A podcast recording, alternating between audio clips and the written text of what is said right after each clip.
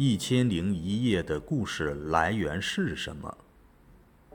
阿拉伯文学中最具代表性、对世界影响最大的，莫过于他的民间故事集《一千零一夜》，又名《天方夜谭》。《一千零一夜》是以王后为国王讲故事为线索，将几百个形形色色的故事串联起来，其中有神话传说。有王宫轶事，有童话寓言，既反映下层人民的智慧及对美好生活的向往，亦有对上层统治者的揭露。可以说，该作品是以故事形式表现当时社会生活状况及风俗的百科全书。它实际上是由历代流传的故事加工修订而成。它的故事来源亦是多方面的。据说最早的样本来自印度，经波斯传入阿拉伯，在传播过程中加进了波斯的故事以及伊拉克和阿拉伯的故事，再附添上埃及的故事而成。因此，《一千零一夜》不仅反映了阿拉伯的社会生活，同时也揉进了诸多国家和地区的社会风俗。充分体现了阿拉伯人对世界文化的继承及当时文化的交融。该书的名称来自该书故事的引言。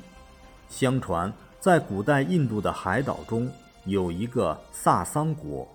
有一天，国王鲁亚尔打猎回来，无意中看见王后与奴仆在花园中一起饮酒作乐、嬉戏歌舞。国王非常生气。愤怒地杀死了王后与奴仆们。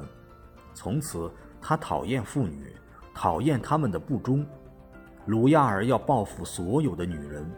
他每天娶一个女子，睡过一夜后便不问青红皂白地杀死她们，然后再娶，再杀死。从此，百姓惶惶不安，全国笼罩在恐怖之中。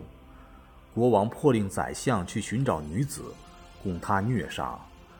宰相每天愁眉不展，他的大女儿山鲁佐德知书达理，聪明贤淑，他强烈要求父亲把自己嫁给国王，宰相只能同意了。山鲁佐德与妹妹约定了一个计划，要妹妹进宫请求姐姐在最后一夜再给他讲一个故事。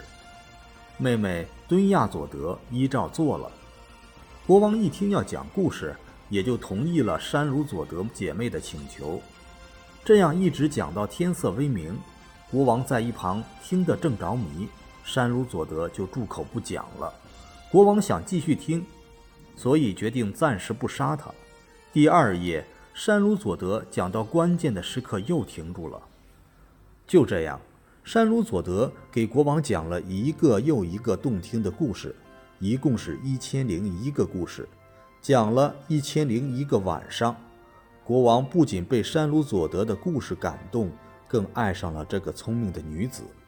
他放弃了报复女人的想法，和山鲁佐德白头到老。山鲁佐德所讲的故事就被命名为《一千零一夜》。